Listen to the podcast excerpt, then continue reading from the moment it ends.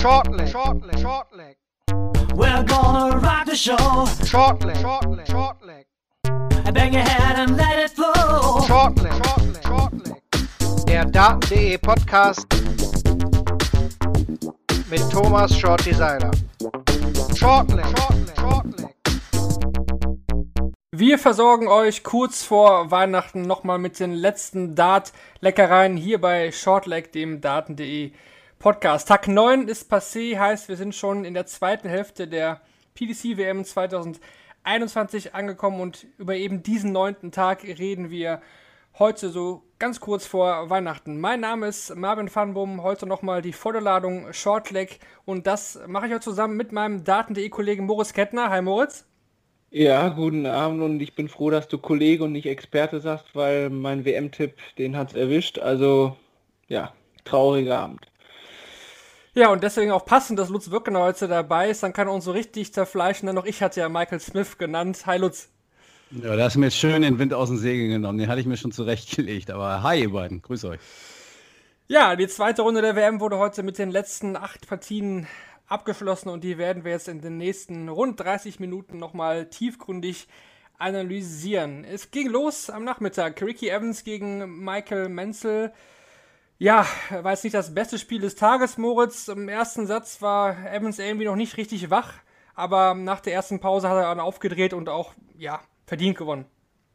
Ja, absolut. Und hat doch so ein bisschen den Auftakt für den Nachmittag gegeben, was so ein bisschen typisch sich auch in den anderen Spielen abgezeichnet hat, wenn der bessere Spieler das Tempo anzieht. Bei Ricky Evans dann auch wirklich das Tempo anziehen im Spiel. Dann sieht der Underdog auch relativ chancenlos aus. Michael Menzel hat das gut gemacht im ersten Satz und aber da waren dann viele, viele Doppelfehler auch dabei. Also konnte da dann wirklich nicht mehr mithalten, war konstant insgesamt so vom Score, aber halt nicht hochklassig. Sprich, Ricky Evans hat dann mal zwischendurch das ein oder andere Finish mitgenommen, wo Menzel noch weiter wegstand. Auch wichtig, dass er sich da ganz schnell diesen zweiten Satz holt, um sich die Sicherheit zu gewinnen. Und ja, dann ist er eigentlich durchgecruised. Ja, und jetzt geht es mal wieder gegen Michael van Gerven dann in der dritten Runde. Mehr wollen wir dazu jetzt auch gar nicht sagen. Lutz, wir kommen einfach zum zweiten Spiel, denn das war ja deutlich interessanter vom Namen her. Gary Anderson ist eingestiegen ins Turnier, man wusste vorher nicht so wirklich, was bekommt man von Anderson, hatte Knieschmerzen, der Rücken war auch nicht ganz fit. Jetzt hat er 3 zu 1 gewonnen. Wie hast du sein erstes Spiel erlebt? Mm, erstmal äh, Madas Rasma fand ich verbessert im Vergleich zur ersten Runde. Ähm, insofern war es dann doch äh, auch nicht, nicht so einfach gegen ihn. Ähm, ich finde, dass Gary das besser gemacht hat, als ich zumindest äh, befürchtet hatte.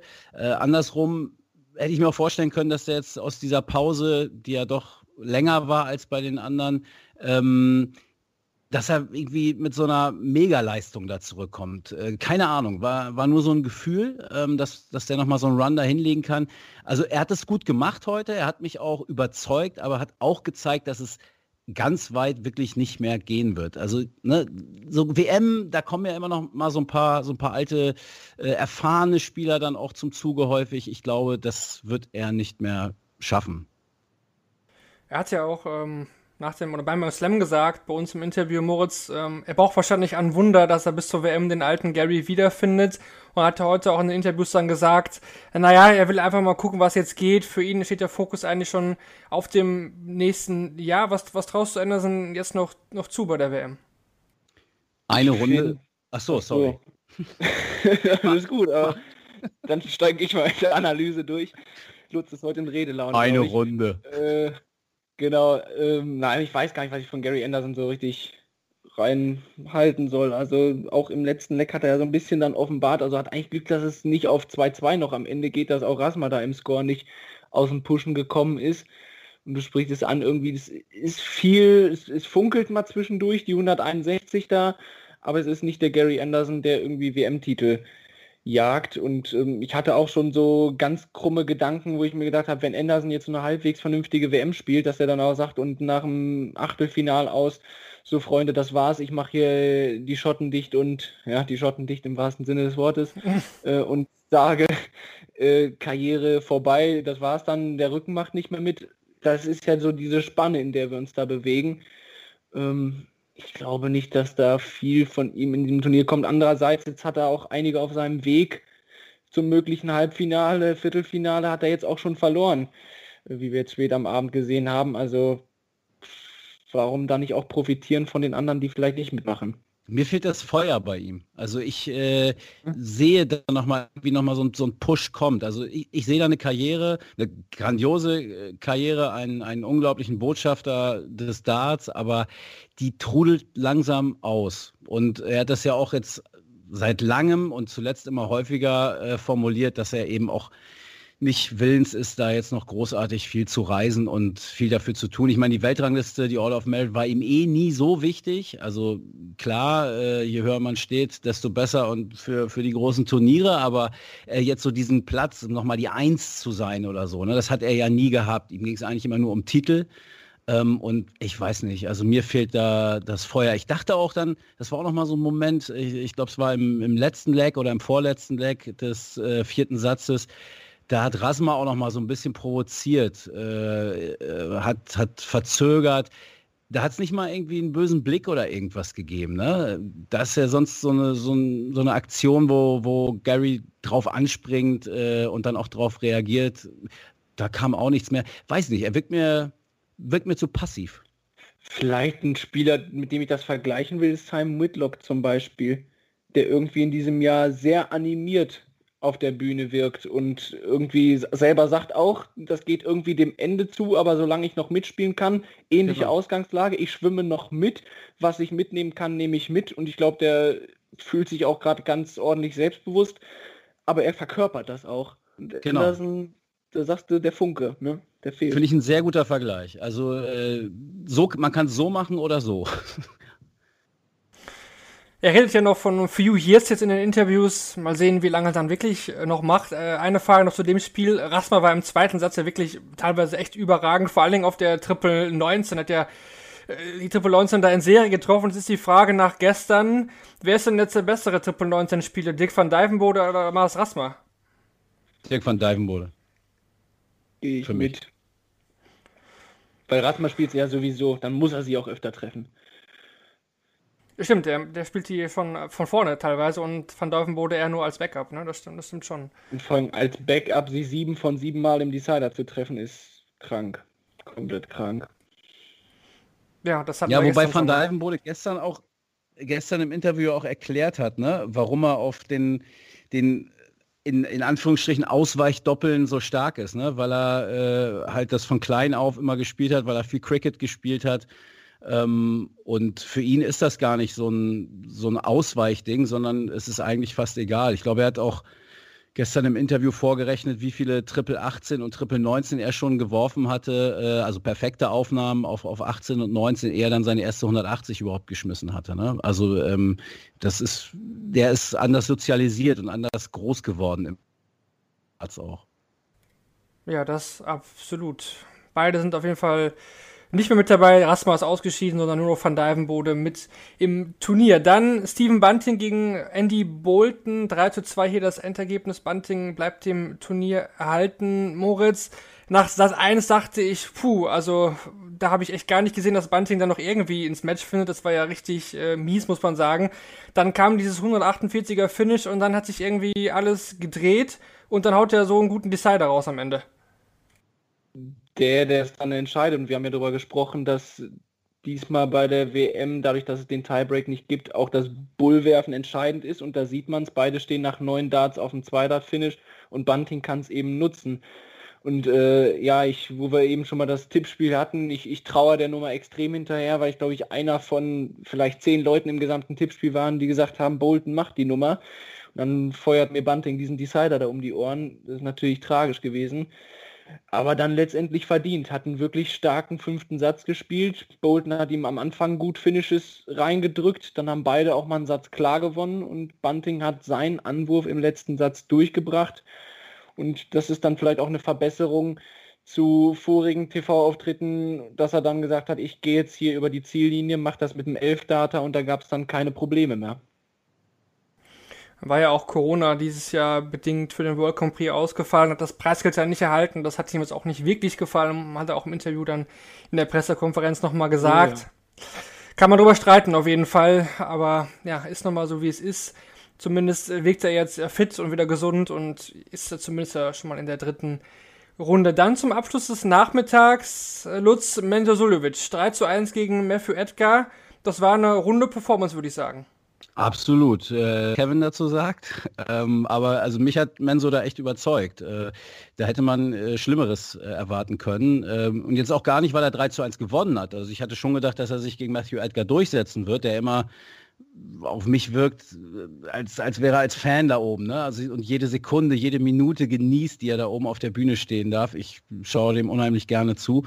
Ähm, also gar nicht wegen des 3 zu 1, sondern wegen der Art und Weise. Also ich fand das sehr, sehr überzeugend, ähm, wie, er, wie er gespielt hat. Ich weiß nicht, hast du, hast du die Werte da? Ich habe die gerade nicht vorliegen, aber äh, ich 98, vermute mal, dass... Die, was?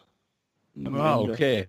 Also ähm, hatten ja auch viele prophezeit, äh, dass er sehr früh rausgehen könnte. Ähm, ja, hat er des Besseren belehrt und äh, wenn er jetzt noch an seinem Englisch arbeitet, dann könnte er das äh, im Anschluss auch bei den Kollegen von Sky dann entsprechend äh, rüberbringen, dass, dass äh, er da vielleicht selber auch wieder so aufsteigende Form bei sich festgestellt hat. Dann, dann reiche ich noch auf Englisch nach, was Kevin nämlich geschrieben hat. Mentally strong, especially after the good second set. Also ich fand das mental stark, was Menzo da gemacht hat. Ja. Fand ich auch. Ja, absolut. Ja. Überzeugend. Walling Edgar hat im zweiten Satz ja gut gescheckt, aber sonst muss man sagen, war auch im Scoring her eigentlich schon wie in Runde 1 äh, nicht so gut unterwegs und da hat es halt die 75er Doppelquote und an schwächere Gegner geregelt und hier war einfach auch gegen Sulevic dann im Endeffekt machtlos. Und die Interviews ja. trotzdem, auch wenn sie nicht perfekt sind, ich liebe sie, muss ich sagen. Also, ich liebe sie. Ist so geil. Ich muss noch nachreichen, Doppelquote auf der Doppel 16 stand zwischenzeitlich für das Turnier bei 90 Prozent. Mhm. Unfassbar. Also von 10 neun reingemacht. Da hat er alles getroffen. und dann kann er natürlich auch in den Interviews noch shakern. Das definitiv. Am Nachmittag also alle Gesetzen durchgekommen. Das sollte sich dann am Abend noch ändern. Es ging aber zunächst mal los zwischen Dave Chisholm und ähm, Keegan Brown. Und da hat sich der Gesetze dann mit 3 zu 1 durchgesetzt, äh, Lutz. Ich finde, das war so eine typische Shizzy-Performance. Also man hatte zwischendurch das Gefühl, wow, das ist ein super geiler Spieler. Und dann mit der Lex dabei, vor allem auf den Doppel. Und man dachte, was macht der Junge denn eigentlich da? Der müsste das doch alles viel, viel besser hinkriegen. Der haut die Triple 20er so um die Ohren. Es waren einfach diese üblichen Schwächen, aber er hat es trotzdem irgendwie 3-1 gerissen. Ja, was aber auch an King Brown lag, fand ich. Also der hatte echt die Chance, äh, das Ding zu ziehen. Ähm, da ging die Kurve dann nach einem sehr starken ersten Satz dann äh, doch immer weiter runter. Und ich finde, er hat die Tür letztlich für Chizzy da, da aufgemacht. Und Dave Chisnell zu gucken ist auch immer so ein Asmus auch immer, äh, finde ich, mit, mit dabei. Also du hast ja gerade schon beschrieben, äh, es tut schon manchmal echt weh, ne? Also wenn, wenn, du, wenn man weiß, was der so spielen kann, äh, wenn er so seine Phasen hat äh, und, und in die Zone kommt und dann aber auch wieder echt so viel vorbeiballert äh, auf, auf den Doppeln. Ähm, weiß nicht, also ich, ich frage mich immer, wenn, wenn, wenn ich so viel Potenzial hätte, kann ich das nicht hinkriegen, dass da zumindest ein bisschen Konstanz reinzubekommen. Ich kann es ja nicht nachempfinden, weil ich halt nicht so geil spielen kann wie er, aber ähm, das frage ich mich jedes Mal, wenn ich den sehe. Und deswegen, ja, äh, ich, ich mag Chizzy nicht so. Also zumindest seine Matches äh, gucke ich mir nicht so gerne an. Das tut immer so ein bisschen weh auch. Und heute war es ähnlich. Ja, vor allem auf der Tour ja auch oft ähm, im ersten Spiel so ein riesen Average und dann kann man ja. eigentlich schon fast wetten, dass danach die 87 kommt. Ne? Also ja. das ist, ist ja. leider echt bei ihm auffällig, aber er hat sein Erstrundenduell gelöst und damit ist die Pflicht ja zunächst mal getan. Das trifft auch auf Jermaine Watimena zu. Moritz, der gewinnt 3 zu 1 gegen Nick Kenny. Satz 2 hat ein bisschen gewackelt, aber im, im Grunde war es auch irgendwie ungefährdet. Insgesamt schon, ja. Nick Kenny hat an der einen oder anderen Stelle angedeutet, was er kann, aber dann halt die, die Werte sind gar nicht so unterschiedlich bei den beiden, aber letztendlich hatte man doch nie das Gefühl, dass er das Match auf seine Seite ziehen kann. Ein Vatimena, der erstaunlich präsent war, also der hat ja nach großen Finishes jedes Mal da irgendwie eine ganz große Geste veranstaltet. Auch nach dem ersten Satz so ein bisschen Muskelspielchen in Richtung Kenny hatte ich so den Eindruck, dass er ihm jetzt auch zeigen will, wer der Boss auf der Bühne ist ich frage mich, macht er das auch gegen einen Pop-Gegner? Also wenn da jetzt Van Gerven um die Ecke kommt oder so, ob er sich dann da auch versucht aufzubauen und zu imponieren oder weiß er dann einfach, dass es da nicht, nicht funktionieren wird? Aber insgesamt hat er dann doch die Momente drin gehabt. Die eine 156, die war genial. Das war auch dann, um Break einzuholen.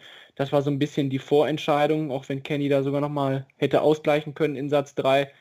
Aber hat er dann insgesamt zu Ende gespielt, war so ein bisschen auf und ab. Aber das wird ihm jetzt egal sein, blickt in die nächste Runde voraus. Ja, ich denke, treffend analysiert. Ähm, gab wichtigere Spiele bei dieser WM und das ist eigentlich die perfekte Überleitung zum nächsten Match des Abends.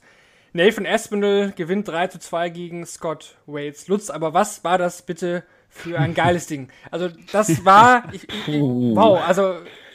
Also, ich muss sagen, nach diesem 125er Finish im letzten Satz, ich bin ja, ja ich bin aufgesprungen, muss ich ehrlich zugeben, weil das, das, das war für mich einer der geilsten Finishes, die ich je gesehen habe ja. auf der WM-Bühne.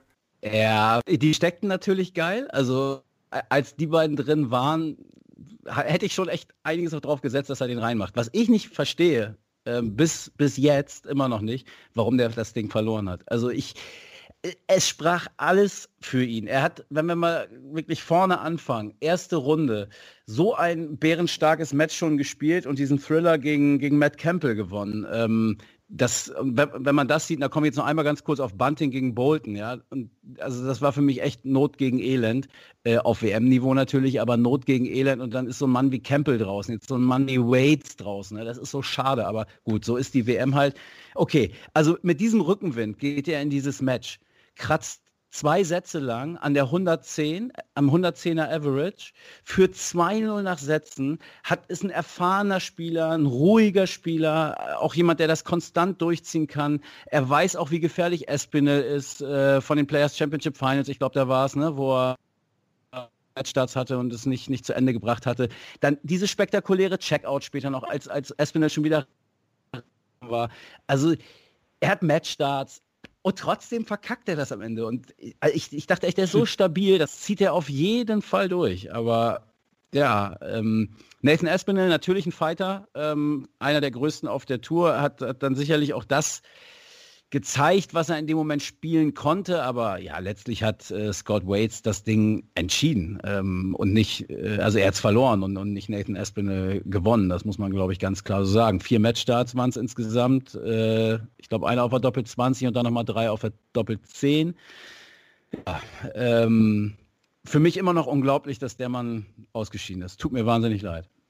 Und du sagst, der hat verloren, weil Espinel hat, hat ja jetzt nicht plötzlich angefangen, über 100 oder so im Schnitt zu spielen. Es war ja ein Waits, der ihn hat reinkommen lassen und irgendwie so dann in den letzten Sätzen so auch diese Anfang 90 gespielt hat und klar, gleicht sich dann irgendwann an, dann hat er die verpassten Matchstarts von den Players Championship Finals vielleicht noch im Kopf und schon geht die mhm. Nummer in eine andere Richtung.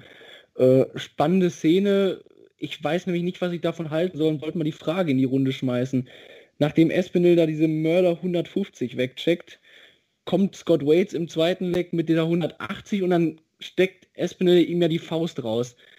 Ich weiß nicht, ob ich das cool finde oder merkwürdig. Helft mir mal weiter, weil ich, ich denke so, die, die spielen da jetzt gerade einen Entscheidungssatz. Ich finde das irgendwie eine sportliche Geste zu sagen, ey Mann, du reagierst auf das Finish mit der 180. Aber ich denke mir so, du bist zwei Legs vom Match weg.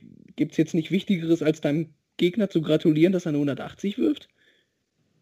Mmh, ich hätte ich jetzt kein Problem damit. Also ich äh, bin jetzt auch nicht drüber gestolpert, äh, jetzt wo du das so erzählst. Ja, vielleicht ein bisschen ungewöhnlich, aber ähm, ich finde nichts, was man jetzt, also wo er morgen mit seinem Mentalcoach zusammensitzt und äh, die das analysieren nee. und sagen, das geht nicht oder so, ne? Oder meinst du es jetzt, weil es unsportlich ist? Oder? Nee, nee, nee, unsportlich, das kam, glaube ich, im Saison-Kommentar so ein bisschen raus. Dann fand ich es auch nicht. Also da, da wäre auch Espel nicht der Typ für. Nee. Aber ich frage mich, warum, äh, klar, dass er es macht, um ihm so zu gratulieren, aber das ist er nicht da irgendwie abgelenkt von seinem Spiel? Ich, ich weiß es nicht, ob ich da jetzt mich mit reinreite, aber fand ich so ein bisschen, klar, man gibt mal die Faust nach einem großen Finish, aber nach einer 180, also weiß ich nicht.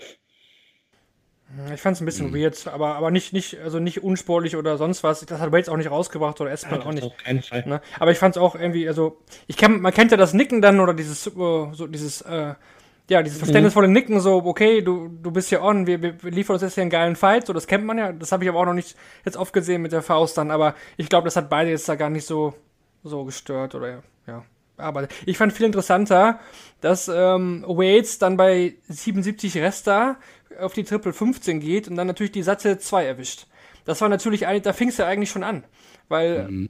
weil wenn er, er muss, selbst wenn er die Single 15 trifft, dann hat er, dann hat er ein 3-Dart-Finish unter Umständen. Natürlich ein 2-Dart-Finish, aber wenn er nicht die Triple 10 danach trifft, hat er nur ein Dart auf Doppel. Wenn er die normale 19 spielt, er braucht nur die satte 19, dann hat er 58 Rest und dann hat er safe zwei Matchstarts.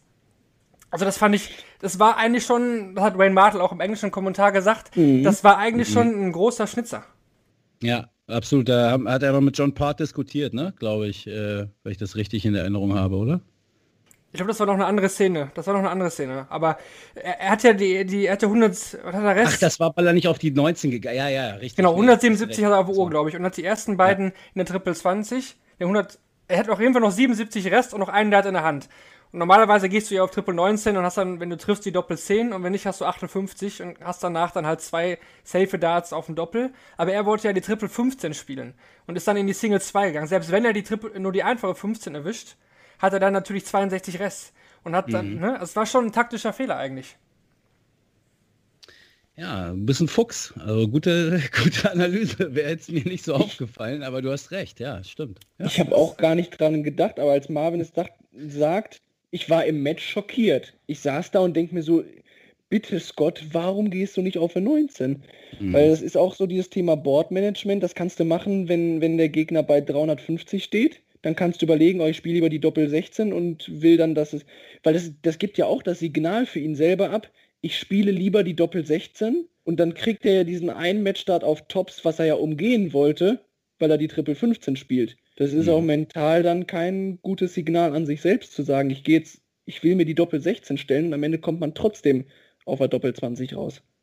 Ja, aber passt dann ja auch äh, zu der These, dass er am Ende diesen kühlen Kopf und diese Nervenstärke nicht, nicht mehr gehabt hat, diese Souveränität. Das waren ja auch, also die von, von Marvin jetzt angesprochene Szene einmal und die Matchstarts sind auch noch eine andere Geschichte, aber auch gewisse Aufnahmen, ne? Also wo man sah, äh, Espinel struggelt wieder und wo er vielleicht mal nur eine 140 oder eine 100 spielen muss, um so, so ein bisschen Land zu gewinnen äh, und dann, weiß ich, eine 42 oder eine 43 oder sowas dann wirft, ne? Das, mhm. das hätte ich dem nicht zugetraut. Der wirkte auf mich so stabil eigentlich. Ähm, ja, ich, wie gesagt, ich wiederhole mich, ich, ich verstehe es immer noch nicht, warum der Junge ausgeschieden ist.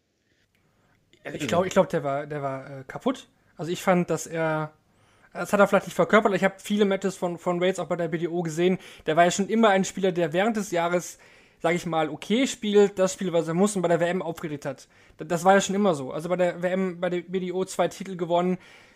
Klar, PDC-WM ist noch was anderes, aber der konnte sich immer wieder zu dieser WM steigern. Das hat er jetzt auch wieder gezeigt, aber ich fand, äh, Gut, das letzte Leck hat er abgeschenkt, da war, da war er raus. Und Espinel ist ja genau das Gegenteil. Espinel kommt ja sowas von über die Emotionen und die bekommt ja. er über die Zuschauer dieses Jahr nicht. Und, und äh, manchmal ja. überdreht er ja auch, das hat er ja auch das Problem, dass er zu sehr dann äh, emotional wird. Aber das ist die Frage jetzt bei Espinel, er kommt ja mit einem 93 Average durch, hat keine Zuschauer, die ihn da irgendwie hochpushen können, wo er sich dann hochziehen kann. Puh, also glaube ich nicht, dass das das Jahr von Espinel wird, weil eben zu viele Faktoren fehlen. Ja, aber andererseits muss man auch sagen, wir haben jetzt noch nicht so viele Spieler gehabt, von denen wir wissen, dass sie ein äh, Major-Turnier gewinnen können, von denen wir schon gesehen haben und die jetzt uns mega überzeugt haben. Also ja, ein, zwei äh, gab es sicherlich, aber ähm, Wer weiß denn, was jetzt in den nächsten Runden passiert? Also äh, wir müssen ja nur an Peter Wright denken. Ne? Ähm, letztes Jahr Noel Malikdem, ein Matchstart gegen sich und gewinnt das am Ende. Also man kann sich ja auch steigern während eines, während eines Turniers und es gab ja schon andere, die äh, ähm, schwach begonnen haben, noch im Turnier sind oder eben, äh, um dir vielleicht eine Überleitung zu geben, äh, schon gar nicht mehr dabei sind. Also ähm, abwarten. Also ich glaube auch nicht, dass er am Ende Weltmeister wird. Das traue ich ihm nicht zu. Dafür war er jetzt äh, nach seinem Run bei der Premier League dann anschließend auch nicht mehr so überzeugend. Aber so ein paar Ründchen, äh, die sind auf jeden Fall drin. Na gut, der Draw ist nicht schlecht, der Thunderford und danach Gurney genau. Doby, muss man natürlich ja. sagen, das, das könnte natürlich noch gut für den, für den Esp ausgehen und das Timing war heute da, vielleicht brauchte es dann in den weiteren Verlauf des Turniers dann auch noch. Das wird nicht mehr benötigen, Michael Smith. Du hast es gerade schon angeteasert, Lutz. Also ich bin es war der größte Schock der WM für mich. Äh, ich habe das so nicht kommen sehen, vor allen Dingen nach dem, was Jason Loder in der ersten Runde angeboten hat. Das war ja sehr, sehr dürftig. Aber Smith, da kann man natürlich jetzt sehr viel äh, heute meckern, auch mit ihm von der Körpersprache her kennen wir, das war natürlich richtig äh, mies, aber der wirkte ja total lost auf der Stage heute wenn man ihm sonst immer vorwirft, dass er äh, sich bei einer 140 immer an der einen, einen Single 20 äh, äh, damit auffällt und sich drüber aufregt und sich runterzieht und negativ ist, dann hat er heute wirklich äh, alle Berechtigungen dazu gehabt, finde ich dann halt einfach katastrophal gespielt, das muss man sagen. Und ähm, hat dann ja so in, in, Gestik und Mimik dieses, alles hat sich gegen mich verschworen, nichts klappt, hat dann ja nach dem zweiten Satz, also sagen 0-3 den ersten Satz abgegeben, 0-3 den zweiten Ab äh, Satz abgegeben und hatte in diesen beiden Durchgängen, glaube ich, ganze zwei Versuche überhaupt auf dem, auf dem Doppel. Also das ist gegen Jason Lowe, das ist ja unvorstellbar. Und dann hat er seine Pfeile da nochmal auseinandergeschraubt und ich weiß gar nicht, ob er was verändert hat. Äh, das wollte ich mir eigentlich gleich nochmal genau an, anschauen. Vielleicht habt ihr es schon getan, hat, keine Ahnung. Ich glaube, er hat einen neuen Schaft draufgeschraubt, weil die ja, Flights, okay. die waren, da war vorher so ein kleines Blaue dran und dann waren es wieder seine Standard. Okay. Flights. Also ja, also er, er hat dann ja mehr oder weniger alles versucht, aber er ist dann auch nicht, ich, ich finde, er glaubt dann auch nicht an sich und hilft sich auch nicht und, und, und pusht sich nicht. Und äh, man hat einen schönen Vergleich eben gehabt vorher, Espinel, dessen Spiel am Anfang auch nicht zusammenlief. Sicherlich, da lag es auch an der Stärke von Scott Waits, dass er 0 zu 2 hinten lag, aber dennoch, das ist ein, eine ganz andere Herangehensweise und er hat sich gar keine Chance gegeben, um selber in dieses Match zurückzukommen. Und als da dann noch diese zwei Bouncer kamen, ähm, als er so halbwegs wieder dran war und sich zumindest den Einsatz geholt hatte, da war das Ding dann vorbei. Und es, es, muss sich aber übrigens noch jemand finden, der, der Jason Lowe auch dann mal sagt, dass er tatsächlich gewonnen hat, dass er sich mal freuen kann. Also ich weiß nicht, ob und wann das passiert. Das ist mein Lieblingszitat außer PK danach. Ja, da hat er gesagt, ich bin nicht unglücklich, ich sehe nur so aus. Ach echt, hat er? Ja, das, okay, ja. das ist dann ja schon wieder weil, weil er, weil er auch so sagte, dass er im Spiel so in der Bubble ist. Also da, da ist er voll fokussiert und deswegen bin ich auch so überrascht, dass er das so selten auf der Tour zeigt, weil er eigentlich so einer ist, der konstant unterwegs ist, nichts an sich ranlässt. Mhm. Und ausgerechnet gegen den muss Smith, Smith spielen. Das war ja das komplette Kontrastprogramm.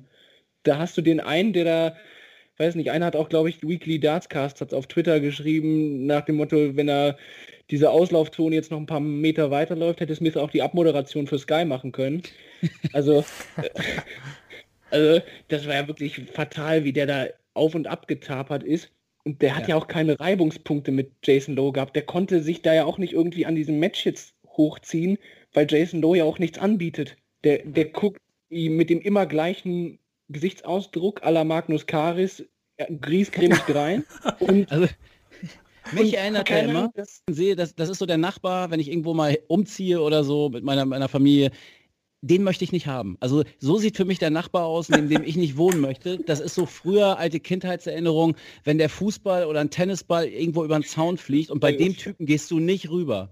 Weil, weiß ich nicht, der lädt seine Schrotflinte durch oder jagt den Hund los oder sonst was der sieht so hart aus, finde ich, der Typ. Ey, das ist, ah, weiß ich, aber es ist dann schon wieder cool, finde ich, wenn er danach sagt, ja, ich äh, freue mich, ihr seht es nur nicht oder sowas. Also das ich, ist dann, dann so einen total netten Eindruck, also auch so, so, so bodenständig, also, aber, aber dabei nicht so diesen, wie du schon sagst, den bösen Nachbarn. Den mimt er dann ja in den doch. Interviews nicht. Aber vom Aussehen ist das, ja. Ja, das ist so ein Psycho. Also für mich, sieht, wer weiß, ich möchte nicht wissen, wie sein Keller aussieht.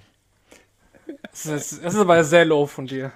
Naja. Ja, okay. Nein, das ist natürlich alles äh, übertrieben und mit dem Augenzwinkern äh, auch und da will ich jetzt auch mal eine Lanze für ihn brechen. Also ich könnte mir auch vorstellen, dass diese wirklich sehr, sehr zurückhaltende äh, Attitüde, die er nach dem Spiel dann hatte, vielleicht auch äh, daran liegt, weil er einfach gegen Gegner gespielt hat, wo er wusste, okay, der hat äh, komplett verkackt heute. Ähm, und da bin ich Gentleman, äh, bin ich Ortsmann und freue ich mich jetzt hier nicht übermäßig. Ähm, mag ja auch daran gelegen haben. Also Jason Lowe mag ein super lieber, netter Kerl sein. Ich kenne ihn nicht. Es ist die, nur die Optik, die Frisur, das Auftreten, das ist für mich so ein, ah, weiß ich nicht. Ich möchte nicht neben ihm wohnen. Also Low-Fan wirst du nicht Lutz. Das haben wir jetzt, glaube ich, äh, hier alle verstanden, oder? Also, oder wir falsch interpretiert. Möchtest du noch was äh, dazu sagen? oder machst ja, du deinen Low-Fanclub auf? Fan? Ich, das ist sicherlich nicht die, die äh, Art von, von Spielern, wo ich jetzt äh, irgendwie Fanboy-mäßig unterwegs bin, aber es ist jetzt auch nicht so, dass ich den äh, überhaupt nicht leiden kann oder so. Es ist nur diese Optik, diese, die Haare und weiß ich nicht, das, das, das Trikot und äh, wenn ich Profi wäre, was niemals passieren wird, äh, würde ich anders sagen was so, mich anders verhalten. Ich mag da mehr Emotionen. Aber da gibt es ja auch andere Meinungen und das ist ja auch absolut legitim und äh, ja, die Geschmäcker sind verschieden. Ist er denn für dich ein Kandidat für den Spieler des Tages? Ein Kandidat ist er sicherlich, aber wählen würde ich trotzdem jemand anderen. Und wen?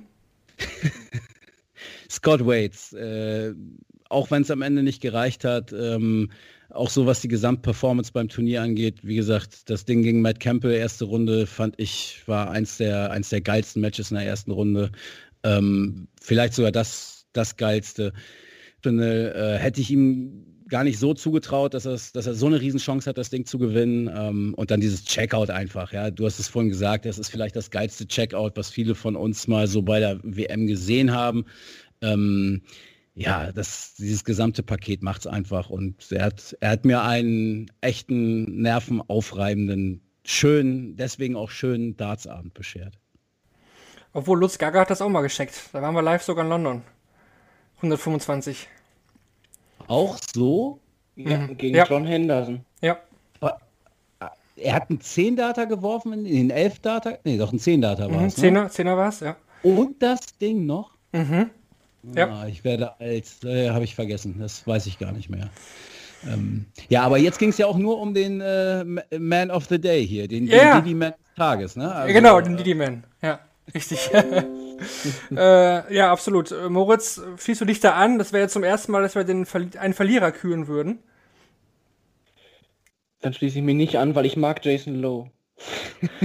Deswegen muss ich den jetzt. Nein, ich muss ihn ehrlicherweise nehmen, weil er so dieses Kontrastprogramm zu Smith mal abgeliefert hat, wie man sich auf einer Bühne präsentieren kann, wie man das ruhig runterspielen kann. Irgendwie, ich habe keine Punkte, an denen ich dem, an denen ich den Kerl greifen kann. Aber das war heute irgendwie eine komplette Performance für ihn. Und sonst hat mich auch vom Tag oder vom Nachmittag jetzt zum Beispiel nichts angelacht. Deswegen gehe ich auf ihn. Aber die Überleitung zum Match of the Day muss ich natürlich mit Espinel Waits gehen. Das ist steht ja. außer ja, Frage. Da wollte ich auch gar nicht mehr nachfragen. Ich denke, das haben wir hier rausgehört und da gibt es, glaube ich, auch keine andere Meinung heute. Es sei denn, man ist irgendwie Bunting-Fetischist oder sowas, dann könnte man sich da anders entscheiden, aber ich denke, ja. Ich, ich habe noch mal eine Frage zu Jason Lowe. Vielleicht könnt ihr mir die beantworten. Ähm, ja. Ich habe da auf die Schnelle nichts gefunden. Wisst ihr, was der kaut während des Matches? Hm, also Eiswürfel können es nicht sein, ne? Da gibt es ja keine. Nee, darf, darf, also es sei denn, der ist so cool, dass sie in seinem Mund nicht schmelzen, ne? Also das würde ich ihm auch zutrauen, aber das Ding scheint ja echt lange zu halten. Also ein Eiswürfel kann. Das sind, das sind die Kaugummis, die er den Schulkindern auf dem Weg zur Schule abgezogen hat. die sie bezahlen müssen, um den Fußball wieder zu kriegen, glaube ich. genau. Ja, keine Ahnung, vielleicht kaut er auf seiner Zunge rum. Das sollen ja manche Menschen machen. Na gut. Jason Lowe auf jeden Fall auch in Runde drei. Jetzt haben wir alle mindestens einmal gesehen und frisch reingekommen sind auch die Ansetzungen für nach Weihnachten. Und ähm, da kann ich mal kurz verraten, wo es da weitergeht. Dann am 27. Dezember, Sonntag, dann natürlich wieder zwei Sessions. Da haben wir am Nachmittag zum einen Christoph Ratajski gegen Simon Whitlock, Kim Halbrechts gegen Ryan Searle, Lutz, Ryan Searle wieder am Start direkt nach Weihnachten und Dimitri Vandenberg gegen Jermaine Watimena und am Abend dann Joe Calm gegen Johnny Clayton, Peter Wright gegen Gabriel Clemens und Michael van Gerven gegen Ricky Evans. Ja, kurz zu dir, Lutz, äh, Ryan Searle, weil das dein Lieblingsspieler ist, gegen Kim Halbrechts. Traust du ihm da den Sieg zu?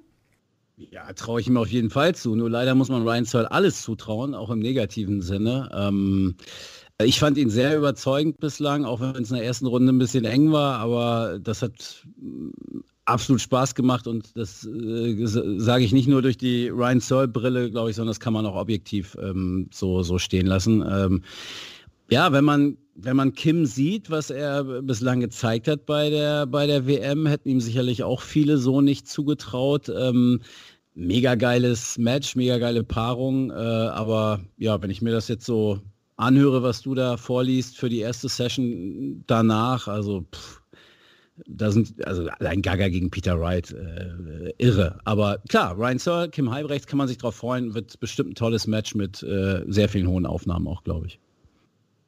Dann Moritz, der Abend natürlich vollgepackt. Also Cullen Clayton ist jetzt auch schon ein richtig geiler Appetitmacher eigentlich für Wright gegen Clemens. Und wer da noch nicht genug hat, und das haben die meisten ja dann nicht, kriegt man noch Michael van Gerven obendrauf. Das klingt lecker. Äh, ja, natürlich aus deutscher Sicht Peter Wright gegen Clemens das Highlight. Wir hatten jetzt schon die letzten Tage darüber gesprochen. Auch deine Meinung da nochmal. Traust du Clemens da den Sieg zu? Ich hatte Angst vor der Frage. Äh, ja, traue ich ihm. Das liegt aber daran, dass ich nicht weiß, welcher Peter Wright sich nach Weihnachten präsentieren wird. Was nach dieser Pause, die er jetzt hatte, passieren wird, dass er rausstürmt und 110 im Schnitt spielt oder ob er sich ähnlich wackelig wie gegen Steve West zeigt und dann ist ein Gabriel Clemens über die letzten Monate, die er auf TV-Bühnen auch in diesem Setting schon gespielt hat, gefestigt genug, um auch den einen oder anderen Satz ihm vor den Kopf zu knallen. Nur ich habe die Sorge, wenn Peter Wright sein gutes Spiel spielt, das ihn auch letztes Jahr zum Weltmeister gemacht hat, sehe ich leider Clemens noch nicht ganz dran, aber es sind für mich alles drei Spiele, die irgendwie uns total vom Hocker reißen können, aber auch enttäuschen können. So Kallen gegen Clayton. Damit fängt es ja schon an. Das sind beide Spieler, die können das ganze Spiel über 100 spielen. Das kann aber auch Mitte 80 landen und keiner weiß warum. Sind auch gute Freunde. Dann halt Wright gegen Clemens, wo ich tatsächlich nicht glaube, dass das Spiel ein schwaches wird. Aber es wird Wright entscheiden darüber, ob er Weltklasse spielt oder halt nicht ganz sein Top-Niveau abruft. Und gleiches gilt für Michael van Gerven. Wenn er annähernd seine Weltklasse aus dem ersten Spiel abruft, dann wird das nicht nur ein schnelles Spiel, sondern auch ein schnelles Ausscheiden für Ricky Evans. Aber kann auch da passieren, dass Michael van Gerven vielleicht nach der Weihnachtspause ein bisschen flach zurückkommt. Dann blicken wir doch mal auf die generellen Drittrundenspiele. Also, worauf ich mich ja eigentlich gefreut hatte, war Michael Smith gegen Devin Peterson. Das fällt jetzt flach, leider. Wäre jetzt so das Drittrundenspiel gewesen, worauf ich mich auch am meisten gefreut hätte. Ich hätte dann noch De Sousa gegen King und Anderson Sulovic anzubieten, was jetzt noch danach stattfinden wird. Lutz, was ist so dein Drittrundenspiel, jetzt mal abgesehen von dem Duell von Clemens? Also, die du jetzt gerade genannt hast, zecken mich, also es ist alles geil, gar keine Frage, also wir steigern uns, ne? aber ist jetzt nicht so, dass, dass die das toppen würden. Ähm, also da finde ich zum Beispiel Searle gegen Halbrechts geiler oder ähm, äh, Peter Wright gegen, gegen Gaga sowieso. Und da wollte ich noch mal einen Satz dazu sagen. Also ich unterschreibe alles, was, was äh, Moritz gerade so gesagt hat. Ähm, ich glaube aber, eins wird definitiv nicht passieren. Also da bin ich mir ziemlich sicher, dass es äh, äh Gaga am Ende ähm, verlieren wird. Also ähm, klar kann er ausscheiden, aber dass er wirklich schlecht spielt, dass er irgendwie nervös ist und verkrampft und am Ende, weiß ich nicht, eine, mhm. eine 89 oder so spielt. Das wird nicht passieren, glaube ich. Dieses, dieses, dieses Spiel wird leichter für ihn, deutlich leichter als das Ding gegen Nico, wo ich ja echt glaube, wenn er da den ersten Satz verliert, indem er sehr nervös war, und den hätte er ja auch absolut verlieren können, dann wäre es vielleicht auch anders gelaufen. Aber er hat dann Sicherheit bekommen und hat das am Ende sehr beeindruckend gespielt. In diesem Match, das für ihn, glaube ich, mit dieser Bürde, vielleicht fühlt er das nicht so, aber es ist, er ist letztlich Favorit gewesen und damit muss man auch erstmal umgehen. Ähm, da hat er mich schon auch überzeugt. Und äh, wenn man jetzt mit ihm gesprochen hat äh, in, den, in den Tagen danach, ähm, also ich bin da super zuversichtlich, dass er das spielen wird, was er spielen kann. Ob er da noch drüber hinauskommt, weiß ich nicht, ob er da so ein, so ein super Highlight setzen kann. Und eben das, das, das Wichtigste ist, äh, Moritz hat es gesagt, wie spielt, wie spielt Peter Wright? Also ähm, da wird es letztlich äh, sich entscheiden, denke ich auch, ja. Was ja. hast du sonst noch im Angebot, dritte Runde? Das gerade hat mich jetzt nicht so umgehauen. Mich bockt Ratajski gegen Whitlock, ehrlicherweise weil beide richtig gut reingekommen sind und die Matches ja, okay. auch nicht so lange hinter, die liegen jetzt auch nicht so lange zurück, dass die jetzt komplett aus diesem Rhythmus raus sind. Und das so als Opener nach Weihnachten, gut, ich bin Whitlock-Fan, ich muss mich outen, äh, natürlich habe ich da Bock drauf, aber das könnte schon knallen. Ja, ich, ich scroll auch gerade noch mal ein bisschen, äh, vielleicht finde ich ja noch was Schönes. So viel habe ich auch nicht mehr. Also Wade Bunting, weiß nee. ich nicht. Gurney Doby nicht, Low Peterson finde ich dann auch nicht so geil, Chisnell Noppert nicht, ne? Darren Bag Baggish, Baggish wieder zu sehen.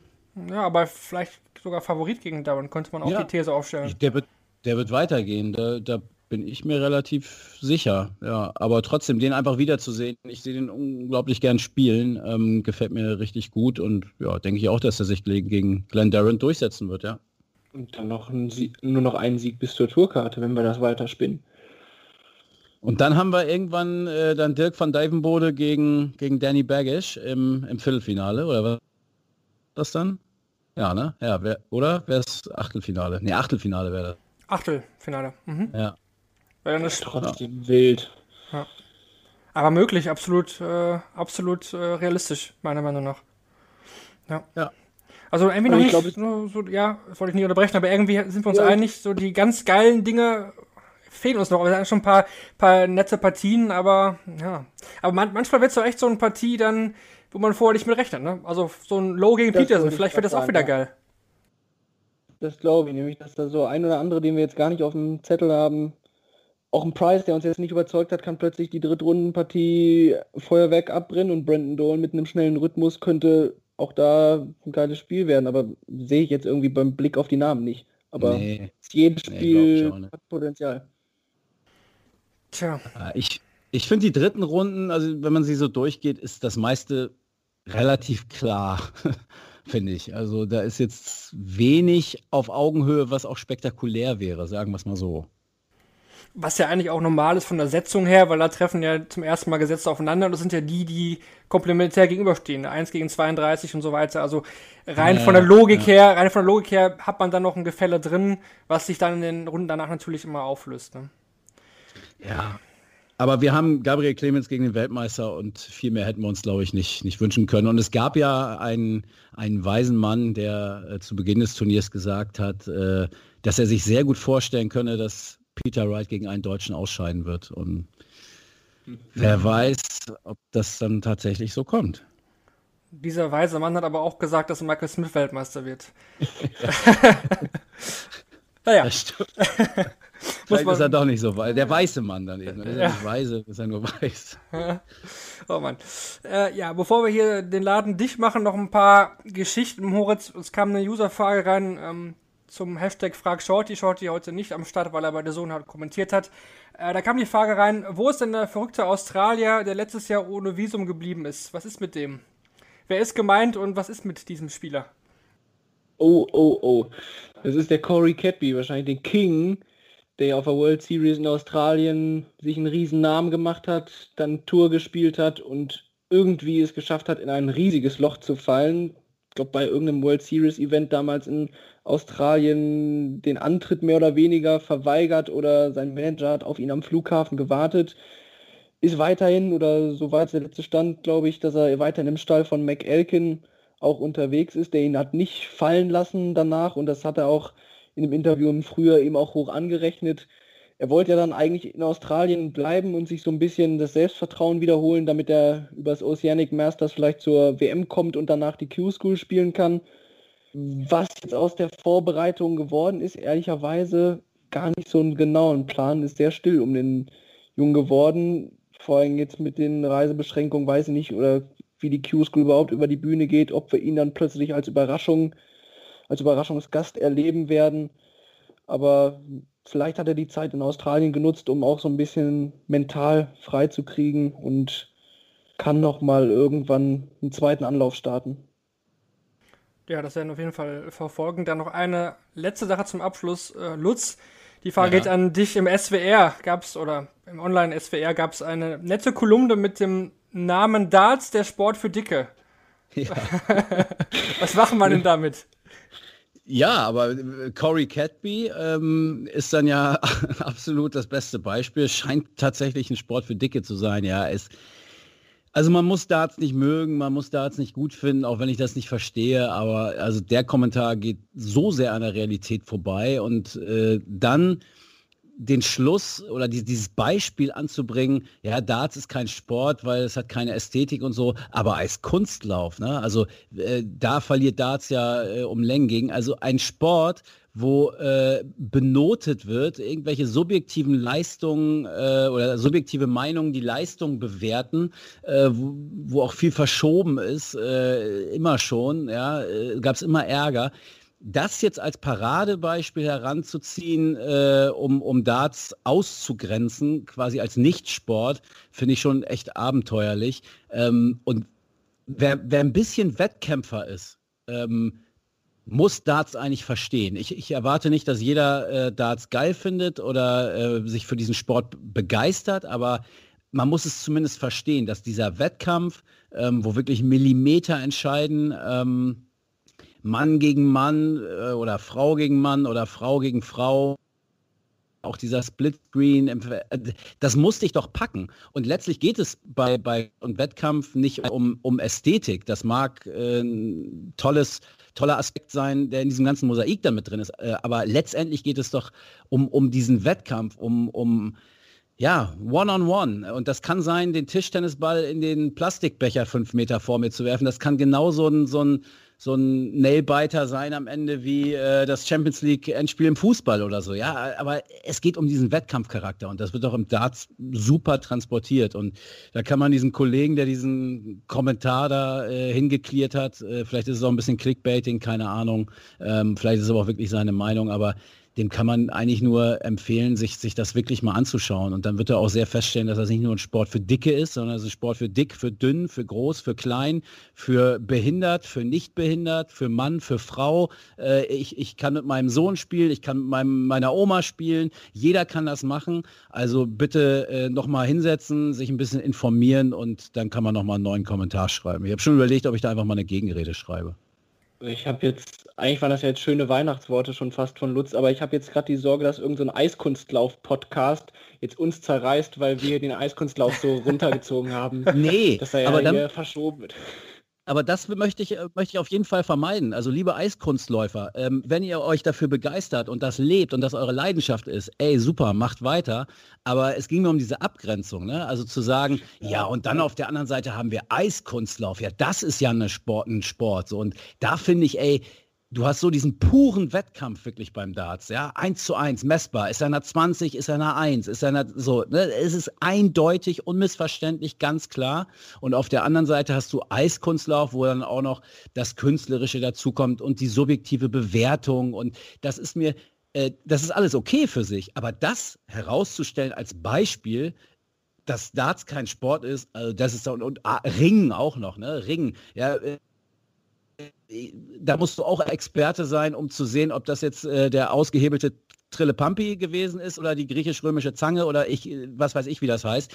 Also, boah, weiß ich nicht, ob das jetzt so ein, als Beispiel gut gewählt war. Und äh, ja, ich, ich drehe mich jetzt im Kreis, sonst fange ich jetzt wieder an. Äh, fand ich schade. Ich hoffe fast für ihn, äh, dass, dass es am Ende nur dazu da war, um ein bisschen Klicks einzusammeln und nicht seine äh, wahre Meinung, denn Klicks sammelt er damit ja genug ein und ja, kriegt jetzt ja auch hier sein Forum. Ja, ich denke, du hast einiges gesagt oder fast alles. Ich würde dann noch kurz so sagen, mich stört einfach daran, dass der Mensch da so reduziert wird auf sein Aussehen. Also es kann doch scheißegal sein, wie diese Menschen aussehen, diesen Sport betreiben. Wenn sie da Bock drauf haben, sollen sie es machen. Und ganz ehrlich, Biathlon ist auch nicht ästhetisch, wenn Leute mit Gewehren da durch die Gegend laufen oder sich Leute äh, auf den Skeleton schmeißen, dann mit Kopf über ähm, den Kanal runterfahren. Aber trotzdem, wenn sie es machen so, möchten, und das ist ja auch ein super Sport und ich bin auch großer Biathlon-Fan, dann soll es doch bitte machen. Und äh, wer da ja, spielen will, der soll es tun. Und da auch nochmal als Ergänzung, also wenn es jetzt wirklich darum geht, äh, um, um dicke Menschen, was ist dann mit Gewichtheben? Was ist dann mit Schwergewichtsboxen? Was ist dann mit äh, Hammerwerfen, mit Kugelstoßen? Da gibt es auch nicht nur die super-duper-Athleten, sondern äh, in den gerade genannten Sportarten, da laufen äh, vielleicht nicht in der Weltspitze, aber ein bisschen drunter laufen da auch andere Figuren rum. Und ey, lass doch die Leute ihren Sport ausüben. Ähm, und äh, zu behaupten, dass Darts kein Sport ist, ist da, da, müssen wir gleich drüber diskutieren. Natürlich ist das Sport. Also Punkt, Ende aus. So sieht's aus. Das auf jeden Fall. Wir lieben diese Sportart, sonst würden wir da nicht so lange drüber reden können. Jetzt fast 50 äh, Minuten, aber trotzdem, ich denke vor Weihnachten noch mal ein paar nette Worte auch an alle, die diesen Sport so lieben, wie wir das tun. Und damit, äh, ja, bedanke ich mich bei dir, Lutz, fürs Dabeisein heute wieder. Sehr gerne. Entschuldigung für die 20 Minuten drüber jetzt. Ey, wir haben jetzt alle Zeit, drei Tage Zeit, das ja zu hören. Und Moritz, dir natürlich auch äh, besten Dank wieder heute. Die 20 Minuten extra haben sich gelohnt. Das, das denke ich auch. Und ja, was bleibt mir noch zu sagen? Äh, frohe Weihnachten natürlich vom gesamten Daten.de Team. Nutzt die freien Tage ohne Dart aus, verbringt die Zeit mit euren Liebsten. Ja, ruht euch ein bisschen aus und dann hören wir uns schon nach der Weihnachtspause dann wieder hier bei Shortleg, dem Daten.de Podcast. Mach's gut. Ciao. Frohe Weihnachten.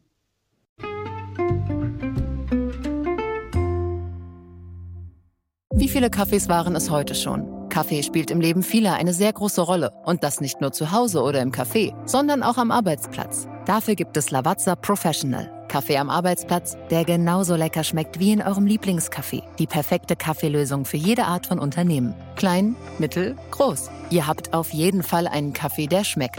Die richtige Motivation für eure Arbeitstage. Alle Infos zu Lavazza Professional findet ihr auf lavazzapro.de mit allen Kaffeelösungen für euer Büro. Ich habe mich natürlich schockverliebt, weil die war wirklich ganz, ganz klein. So begann die Mensch-Hund-Beziehung zwischen Christina und Tierschutzhund Frieda. Und wie es danach, nach dem ersten Moment der Verliebtheit, so weiterging und welche Klippen es danach zu umschiffen galt, das hört ihr in der neuen Ausgabe von Iswas Dog, dem Podcast für harmonische Mensch-Hund-Beziehungen. Ist was, Dog? Mit Malte Asmus. Überall, wo es Podcasts gibt.